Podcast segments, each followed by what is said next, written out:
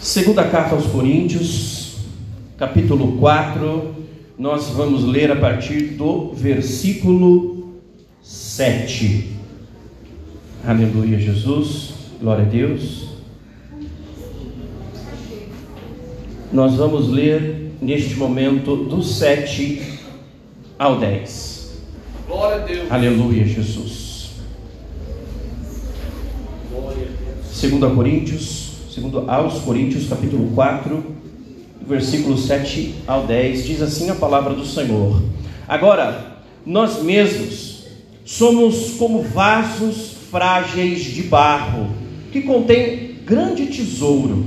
Assim, fica evidente que este grande poder vem de Deus e não de nós.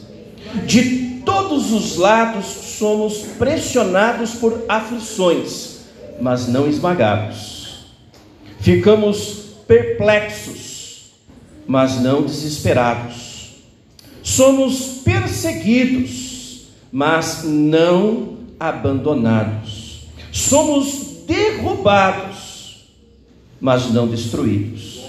Pelo sofrimento, nosso corpo continua a participar da morte de Jesus, para que a vida de Jesus também se manifeste Glória a Deus. em nosso corpo. Eu peço que você não feche a palavra de Deus, que nós vamos lendo e vamos expondo a palavra de Deus no decorrer da mensagem. Feche os seus olhos, vamos orar a Deus neste momento. Pai, em nome do Senhor Jesus Cristo, neste momento, Senhor, nos colocamos mais uma vez na tua presença, junto com a tua igreja amada, pedindo, Pai eterno, que o Senhor tenha misericórdia das nossas vidas e que tua graça, que é infinita, possa estar em nosso meio, continuar em nosso meio, Pai. Espírito Santo, tu tens total liberdade aqui em nosso meio. Que tudo seja conduzido por tua presença e por tua vontade. Essa é a nossa oração nesta noite, em nome do Senhor Jesus Cristo. Amém. Jesus. Glória a Deus, aleluia. Pode se assentar em nome do Senhor Jesus. Grande é o Senhor. Aleluia. Meus irmãos, nós vamos hoje falar sobre a dor do sofrimento e a alegria da esperança. A dor do sofrimento e a alegria da esperança. Mas antes de nós entrarmos no texto que nós acabamos de ler, eu quero trazer o contexto onde este texto está inserido. O apóstolo Paulo havia fundado a igreja na cidade de Corinto, e após fundar esta igreja, ele seguiu com a sua segunda viagem missionária. Partiu para fundar as demais igrejas ao longo da Europa e da Ásia Menor. E enquanto ele seguia a sua viagem, ele recebeu a notícia de que a igreja na cidade de Corinto estava passando por sérias dificuldades, estava é, sendo afrontada, os falsos mestres haviam se erguido naquela igreja e falsos ensinamentos estavam sendo ah, pregados naquela igreja. E o apóstolo Paulo, como todo bom pastor, havia fundado aquela igreja, ele se preocupa com o andamento que aquela igreja estava tendo, e ele, da onde ele estava, ele começa então a escrever cartas para que esta igreja fosse, fosse é, novamente conduzida aos corretos ensinamentos a respeito da palavra de Deus, a, a respeito do Evangelho da salvação. Aleluia. E então ele escreve quatro cartas ao todo para esta igreja estabelecida em Corinto. A primeira carta e a terceira carta, elas se perderam. Nós não sabemos ao certo o que continha esta carta, mas podemos deduzir que eram cartas doutrinárias, cartas que tentavam levar novamente esta igreja para a condição de uma igreja fiel, que, se, que seguia os ensinamentos de Jesus Cristo.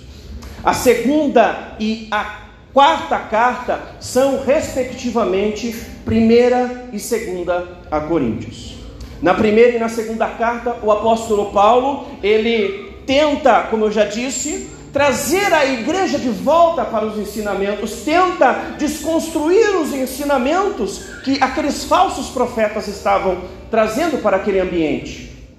E então, depois de escrever essas duas primeiras cartas, ele vai até a igreja fazer uma visita, combate aqueles falsos é, profetas, falsos é, é, mestres, é, desconstrói os ensinamentos que eles estavam estabelecendo ali retorna e continua a sua viagem missionária e escreve a terceira carta, a carta que foi perdida. Uma carta que nós podemos deduzir que foi uma carta pesada, uma carta estritamente doutrinária.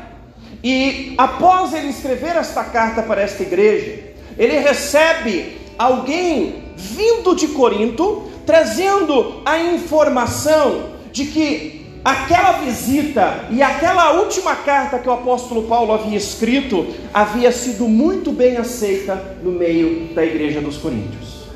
Eles não só aceitaram de bom grado, como retornaram para os ensinamentos que o apóstolo Paulo havia deixado no, na fundação daquela igreja. Então aquela igreja estava se reencaminhando para os ensinamentos corretos do Evangelho.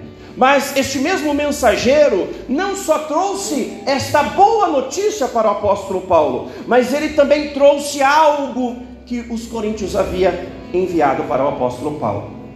Durante esta estadia destes falsos mestres, durante ah, os ensinamentos destes falsos mestres, algumas dúvidas havia, haviam ficado na cabeça daqueles membros daquela igreja alguns, algumas questões pairavam no meio da igreja e essas questões estavam ainda sem resposta. E então, este mensageiro chega para o apóstolo Paulo trazendo essas questões que haviam ficado sem resposta para aquela tão amada igreja do apóstolo Paulo. O apóstolo Paulo, então, com o coração alegre, com o coração de um pastor que se alegra em trazer um ensinamento correto para a sua igreja, ele escreve a quarta carta, a carta que nós conhecemos hoje como segunda aos Coríntios. E ele tenta então responder cada um destes questionamentos que ficavam, estavam ainda pairando no meio da igreja. E um destes questionamentos tinha a ver com a vida do apóstolo Paulo. Os falsos mestres eles questionavam constantemente se o apóstolo Paulo havia sido chamado por Deus e o ministério do apóstolo Paulo havia sido constituído pelo próprio Deus, por que, que o apóstolo Paulo sofria tanto? Este era um questionamento que estava ainda pairando sem resposta no meio da igreja. Em outras palavras, se Deus havia chamado Paulo, por que, que Paulo sofria tanto? E eu tenho certeza absoluta que no decorrer da nossa caminhada, ao longo de nossa trajetória como cristão, como pessoas que foram alcançadas pelo Evangelho da graça do nosso Senhor Jesus Cristo, eu tenho certeza absoluta que em determinados momentos de nossa vida, nós fazemos este mesmo questionamento para nós mesmos. Se Deus está na minha vida, por que, que eu sofro tanto? Se Deus me chamou para fazer a obra, se Deus me chamou para ser um cristão, se Deus realmente deu sua, o seu filho amado para morrer em meu lugar, por que, que eu tenho sofrido tanto? Este é um questionamento que estava pairando no meio da igreja de Corinto, eu tenho certeza que também é um questionamento que ao longo de nossa caminhada também tende a fazer parte da nossa história, tende a ficar pairando em nossa mente. E para responder esta pergunta, o apóstolo Paulo, aqui no capítulo 4 da segunda carta aos Coríntios, a partir do versículo 7, ele começa então a tentar explicar para aquela igreja que, na verdade, a dor do sofrimento não se pode comparar com a alegria da esperança daqueles que têm o Senhor Jesus Cristo. E o objetivo da mensagem nesta noite, para cada um de nós que estamos aqui, é tentar nos fazer entender que na vida real muitos sofrimentos nos trarão dores, que muitas vezes chegarão a nos machucar, mas se nós firmarmos a nossa esperança no nosso Senhor Jesus Cristo, tenho certeza absoluta que a alegria do Senhor será a nossa força. Quero ler com você novamente o versículo 7. Diz assim a palavra do Senhor: Agora, nós mesmos somos, como vasos frágeis de barro que contém este grande tesouro. No antigo Oriente, principalmente no meio dos judeus, não havia, como nós temos hoje, o sistema bancário. Então, uma família, quando ela queria guardar em segurança a sua riqueza e os seus tesouros, ela não tinha como ir até um banco para fazer os depósitos.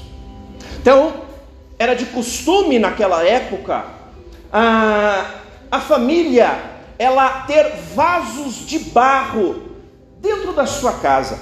Elas iam até as feiras que ocorriam lá naquela época. Elas pegavam o vaso de barro mais desprezível, aquele vaso que não tinha nenhum, nenhum é, é, enfeite, aquele vaso o mais barato possível. Pegava aquele vaso e lá num canto da casa meio que num canto desprezado. Aquele vaso era colocado ali, e aquela família então pegava todos os seus tesouros, toda a riqueza que ela queria guardar, que ela queria manter em segurança, e colocava dentro destes vasos de barro. O intuito ao fazer isso é que ao chegar alguém em sua casa e olhar para aquele vaso de barro, desprezível não tivesse ideia que dentro daquele vaso tinha o maior tesouro que tinha naquela casa. Ao fazer isso, isso, aquela família estava preservando a sua riqueza, preservando o seu tesouro. Agora, por outro lado, esta mesma família, quando ela precisava de alguma forma usar estes tesouros, estas riquezas que estavam ali armazenadas. Esta família, ela tinha que pegar este vaso de barro e moê-lo, quebrá-lo, para que o tesouro que estava ali dentro armazenado pudesse vir à tona e eles pudessem então utilizar aquele tesouro. Aqui, quando o apóstolo Paulo fala sobre os vasos frágeis de barro, o apóstolo Paulo estava fazendo uma referência a esta prática daquela época. O que o apóstolo Paulo estava querendo dizer é que ele e os demais apóstolos eram como este vaso de barro, seres desprezíveis, seres que, ao primeiro olhar, eles não tinham nada para oferecer, não eram formosos à vista eles não tinham beleza de si próprio para oferecer enquanto eles estavam pregando a mensagem da cruz. Quem olhava para aqueles homens, vinha neles nada.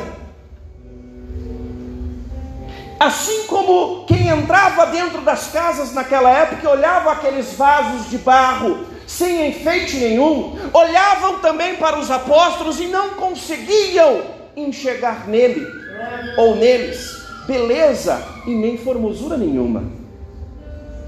E é assim como era com os vasos de barro, que deveriam ser moídos para que o tesouro viesse à tona e esse tesouro pudesse resplandecer dentro daquelas famílias. Aqueles apóstolos também, eles não tinham nada, eles eram como fra vasos frágeis de barro, e para que o tesouro maior que estava dentro deles pudesse florescer, era necessário que eles fossem moídos. Era necessário que aqueles homens fossem moídos, assim como aqueles vasos frágeis de barro, que deveriam ser moídos para que o tesouro viesse à tona. Aqueles apóstolos também eram moídos, eram desprezados, eram muitas vezes castigados, desprezados, mas o tesouro maior que eles tinham dentro deles, este tesouro vinha à tona, que era o Evangelho da salvação. Sabe qual muitas vezes é o meu problema? É o nosso problema. Nós queremos, nós não queremos ser o vaso frágil de barro. Nós achamos que o valor tem que estar em nós. Nós achamos que a formosura tem que vir de nós mesmos. Sabedoria aos humanos, entendimentos humanos, beleza, status, tudo isso nos encanta ao ponto de nós acharmos que nós somos, nós não, não precisamos ser este vaso desprezável de barro. Nós nascemos, nós achamos que nós nascemos para ser um vaso formoso, um vaso que encanta ao olhar. Quando na verdade eu e você nós fomos chamados para ser este vaso desprezável que quando é moído, que quando é castigado, que quando é despedaçado, traz à tona o verdadeiro tesouro, que é o Evangelho da salvação do nosso Senhor Jesus Cristo. E o apóstolo Paulo continua. Assim fica evidente este grande poder, que este grande poder vem de Deus e não de nós mesmos.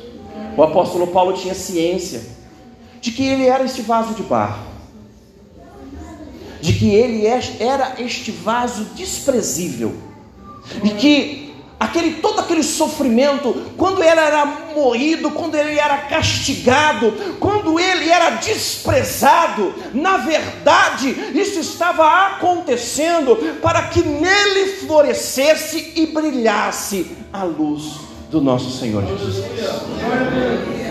Quantas vezes que eu e você não estamos passando por uma situação que nós estamos nos sentindo desprezados, amassados, moídos.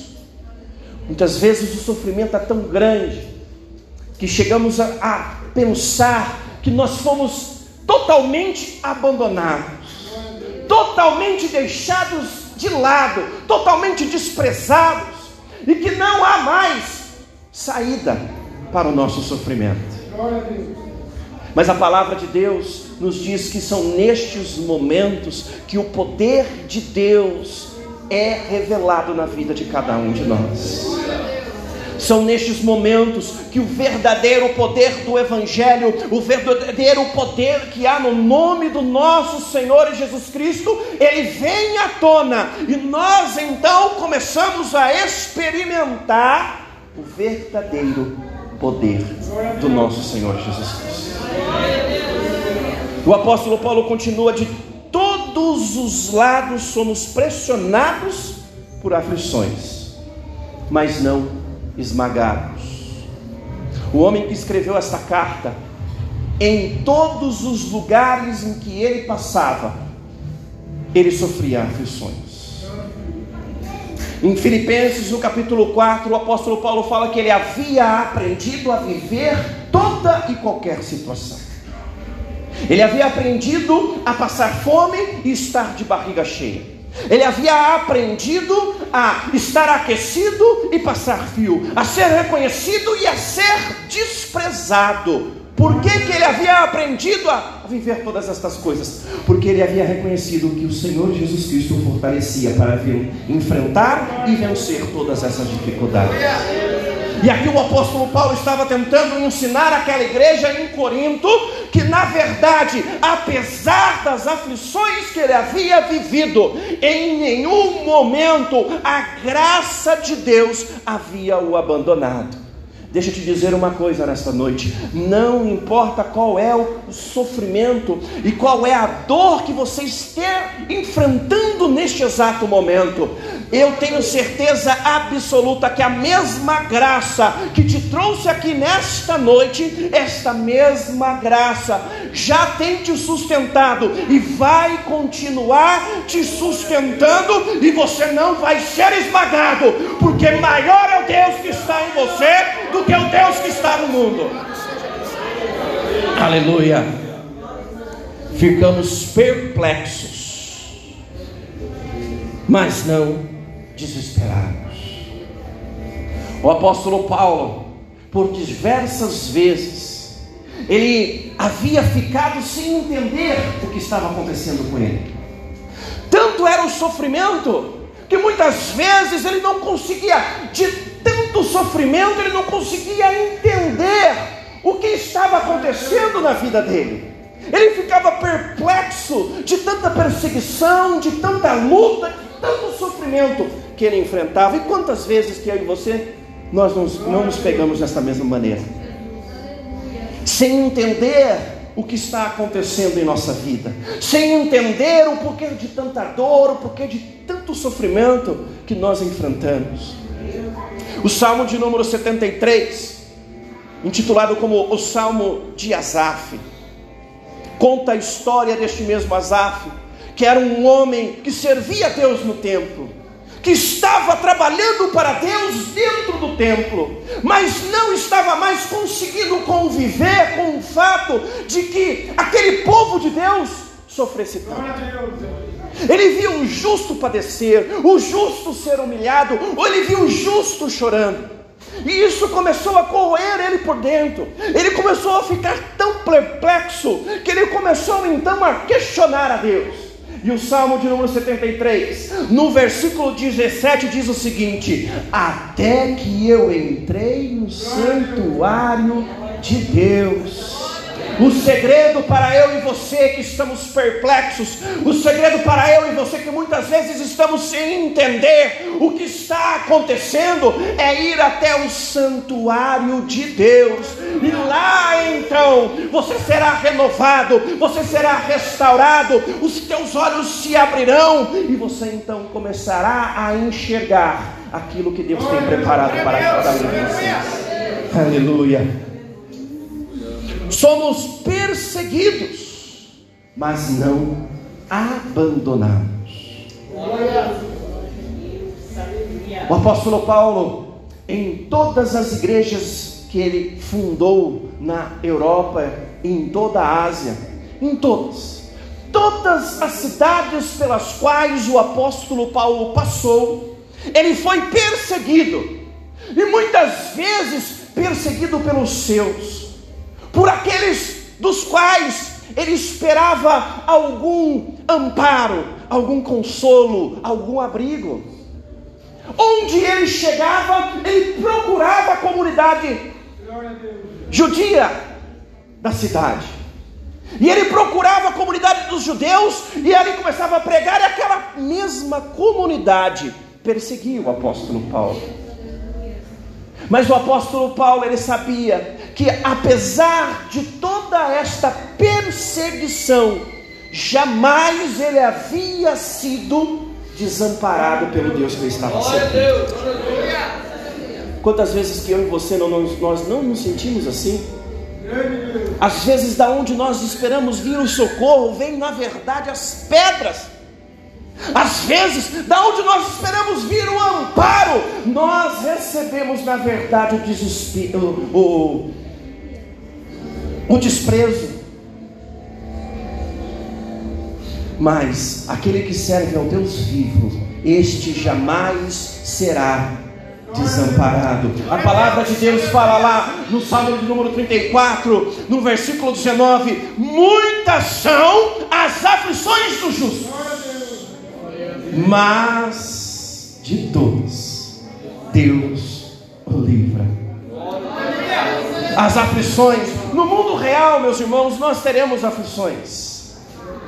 O Senhor Jesus Cristo ele não nos falou que nós passaríamos por essa terra um mar de rosa. Ele não nos falou que nós viríamos para este mundo e caminharíamos aqui como peregrinos, vivendo como reis, como príncipes. O que ele nos falou foi: no mundo tereis aflições. Talvez no primeiro momento nós podemos até mesmo o coração ficar entristecido, mas como assim? Como vou ter aflições? Mas daí ele continua: tendes bom ânimo, pois eu venci o mundo. Você serve o Deus que venceu o mundo, você serve o Deus que venceu as aflições, você serve ao Senhor que nem mesmo a morte pôde detê-lo. Não são as aflições desta vida, não são as dores que você enfrenta nesta vida que vão te parar, que vão te derrotar. Antes, o seu Senhor, o mesmo Deus que enviou o seu próprio filho para morrer em seu lugar, ele já deu junto com o próprio Jesus Cristo todas as suas necessidades. Aleluia. Aleluia, Jesus. Somos derrubados, mas não destruídos. Por diversas vezes o apóstolo Paulo se viu sem chão. Por diversas vezes o apóstolo Paulo ele achou que era o fim da estrada para ele. A humilhação em alguns momentos foi tamanha que ele pensou que havia chegado o seu fim.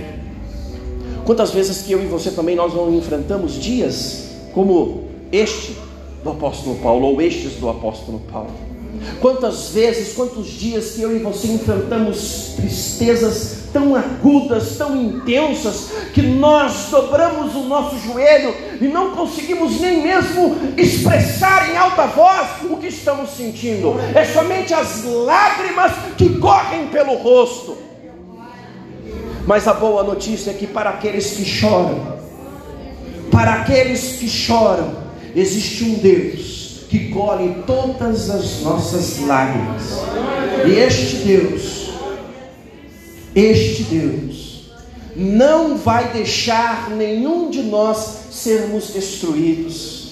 Assim como ele não permitiu que o apóstolo Paulo fosse destruído, ele também não permitirá que a dor e o sofrimento que nós estejamos enfrentando aqui neste mundo nos destrua. Antes, ele nos sustentará, ele nos guiará, ele nos direcionará e com certeza a vitória virá no nome do nosso Senhor Jesus Cristo. Aleluia, Jesus. Aleluia. Glória a Deus. E eu quero ir para o versículo 16, onde a palavra de Deus diz assim: Por isso, nunca desistimos. Por isso, nunca desistimos. Este por isso tem uma razão de estar aqui. Este por isso significa que, por estes motivos que eu escrevi antes, ou seja, por tudo isso que nós já falamos aqui nesta noite, por todos os livramentos das aflições, por tudo aquilo que Deus já tem nos feito, nós nunca desistiremos de anunciar o Evangelho da salvação.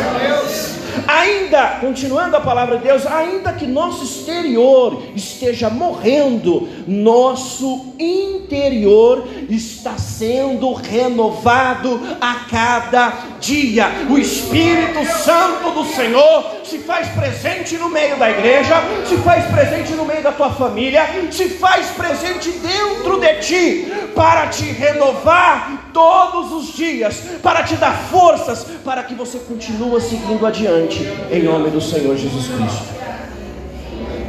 No versículo 18, a palavra de Deus diz assim: Portanto, não olhamos para aquilo que agora podemos ver, em vez disso, fixamos o olhar naquilo que não se pode ver, pois as coisas que agora vemos logo passarão, mas as que não podemos ver durarão para sempre. Aleluia. O apóstolo Paulo, ele sabia o motivo pelo qual ele estava anunciando o Evangelho. Ele sabia qual era o benefício da cruz do Calvário sobre a vida dele, e isso havia lhe garantido a convicção de que não são as, os sofrimentos e nem as dores deste mundo que pode deter, antes a esperança da vida eterna o alegrava de tal forma que ele continuava seguindo adiante, olhando fixo para o alvo, porque ele sabia que o alvo era a nova Jerusalém, era era a vida eterna. Portanto, ele não se deixava desanimar. Nós devemos estar com a nossa esperança também fixada lá na eternidade, lá na Nova Jerusalém. Quando nós fixamos o nosso olhar lá na Nova Jerusalém, quando nós olhamos firmemente para a vida eterna em nosso Senhor Jesus Cristo, nós então seremos renovados, nós seremos restaurados, e nós, apesar de toda dor, de todo sofrimento, a esperança nos trará a alegria, porque estaremos convictos de que somos mais que vencedores em nosso Senhor Jesus Cristo. A vida real é cheia de percalços. Viver neste mundo não é uma tarefa fácil. Sair por aquela porta e seguir a sua vida, no trabalho, na escola, na sua casa, não é uma tarefa fácil. Por diversas vezes seremos golpeados, por diversas vezes seremos contrariados, seremos enganados, traídos por diversas vezes nos encontraremos sem amparo, mas ainda assim encontraremos o alívio necessário na presença de Deus. Encontraremos o refrigério através do Espírito Santo do Senhor. O apóstolo Paulo, ele estava querendo mandar um recado claro para aquela igreja lá em Corinto. O recado que ele queria passar era que as dores que eles viam no apóstolo Paulo e todo o sofrimento que o apóstolo Paulo enfrentava não se podiam comparar com a alegria da esperança de um dia morar na eternidade com o nosso Senhor Jesus Cristo. Deixa eu falar uma coisa nesta noite: não importa qual é o sofrimento, qual é a luta ou aquilo que você está enfrentando neste momento, se você olhar firmemente no nosso Senhor Jesus Cristo, você vai enxergar a vida eterna e isso vai te dar forças para seguir adiante, seguir caminhando até você chegar na nova Jerusalém, e lá com Ele você reinar para todo sempre. A mensagem da cruz, meus irmãos, ela é real, ela é verdadeira, ela não é uma esperança falha, não é uma esperança vaga, ela é uma esperança real, ela não é uma esperança de algo que ainda vai acontecer, ela é um fato consumado, e este fato nos enche de forças para enfrentarmos e vencermos todas as dificuldades no nome santo do nosso Senhor Jesus Cristo. O apóstolo Paulo estava querendo passar esse recado para aquela igreja. E esta passagem, ela está aqui hoje para nos dar também essa mensagem, este recado, este ensinamento. Não vamos olhar para os nossos sofrimentos, não vamos olhar para as nossas dificuldades, não vamos olhar para as nossas tristezas, vamos levar tudo isso diante da face de Deus, vamos fazer como Asaf fez, vamos entrar no santuário de Deus. E ali, eu e você, nós seremos restaurados, nós seremos renovados e fortalecidos em nome do nosso Senhor. Os sofrimentos desta vida nos trazem dores, mas a esperança da vida eterna nos dá a alegria de seguir adiante. Que em nome do Senhor Jesus Cristo, eu e você nesta noite, que eu e você nesta noite nós possamos ter esta esperança viva dentro do nosso coração. Que nós possamos nesta noite nos alegrar com o fato de que nós fomos alcançados, de que Ele primeiro nos amou. Ele enviou o seu próprio filho para morrer em nosso lugar. E não são os sofrimentos desta vida presente, não são as tristezas desta vida presente que irão nos parar mas o Senhor Jesus Cristo, Ele mesmo enviou o Espírito Santo para que nós, para que eu e você, nós pudéssemos ser renovados, e esta esperança, que é confirmada através da presença do Espírito Santo, nos encherá de alegria para seguirmos adiante. Que a alegria da esperança dentro do seu coração possa ser maior de, to, de que toda e qualquer dor e sofrimento que você possa estar enfrentando. Em nome do Senhor Jesus Cristo. Que o Espírito Santo do Senhor